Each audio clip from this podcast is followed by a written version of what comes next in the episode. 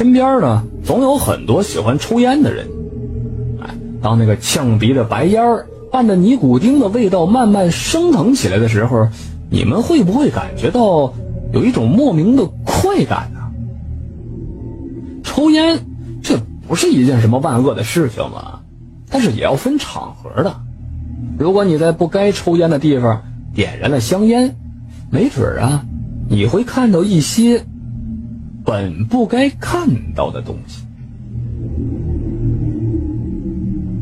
孙海平是一个十足的烟民，他从十四岁的时候开始喜欢上了抽烟，从少年一直抽到中年。老婆跟儿子劝过他好多次了，让他戒烟吧。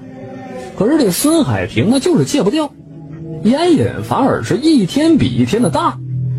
一天要是不抽上一两包烟的话，他会感觉到特别难受。因为在孙海平来看，饭后一根烟赛过活神仙，这才是真正的道理。这年秋天。孙海平住在老家的伯父因病去世了，孙海平带着家人出席了老人家的葬礼。在举行过告别仪式之后，按照这儿的农村的规矩，老人的遗体呢要立即下葬。于是，一支浩浩荡荡的送葬队伍簇拥着放着老人的遗体的棺材，就来到了位于荒郊野外的一片墓地。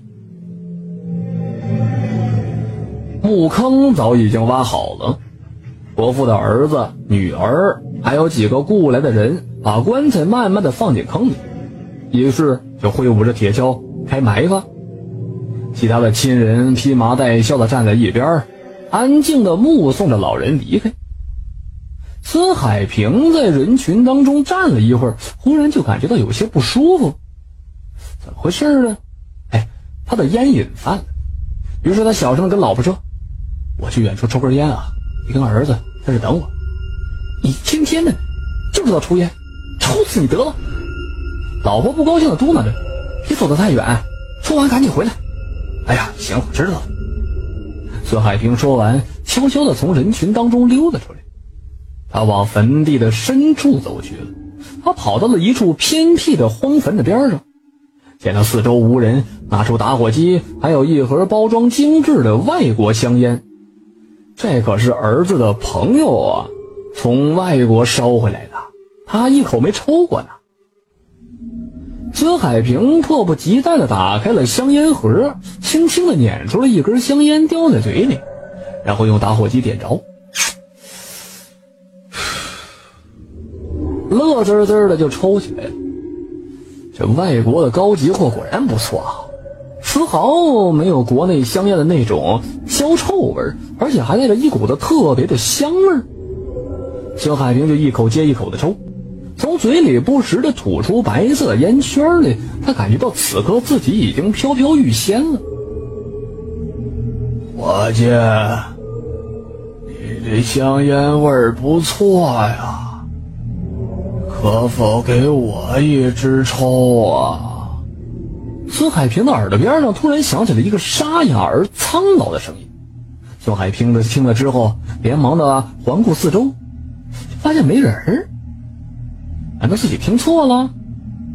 他慢慢的低下头啊，就看见了他的一生当中都难忘的场景：自己眼前的这座荒坟的墓碑里，缓缓的伸出了一只枯槁如鹰爪子一般的手。紧接着，一个干瘦的老头就从墓碑里边钻了出来，呲着黑黑的牙，对着孙海平笑：“给我根烟抽吧！”滚滚滚海平尖叫着跑了起来，他什么也顾不得了，撒腿就跑。那墓碑里的人完全弹出了身子来了，他快速的移动着，在孙海平的身后紧追不舍。孙海平则是气喘吁吁的。他跑着，此刻他吓得面如土色，才跑出了没多远去，那个干瘦的人忽然从前面的草堆里边冒了出来，啊啊啊！给我根烟抽！孙海平几乎都吓呆了，他没命的往回跑，而那个干瘦的人仍然在背后紧紧的追着他。孙海平一个不留神，被一块石头绊倒在地。那个人追了上来，恶狠狠地盯着孙海平，愤怒地吼叫着：“烟，烟，我要烟！把你的烟都给我！”说着，他伸出了枯瘦的手，扑向了惊慌失措的孙海平。孙海平感觉到眼前一黑，啊！便失去知觉了，什么也不知道。当他再醒过来的时候啊，他发现那些送葬的人都围在自己的身边，老婆孩子流着泪大声哭泣。这孙海平醒了，老婆一把把他揽到怀里边，责怪着说：“你个老不死的，我还以为你走了，不要我们娘俩人了啊！”我，我怎么了？孙海平晃晃悠悠的坐了起来，一脸疑惑。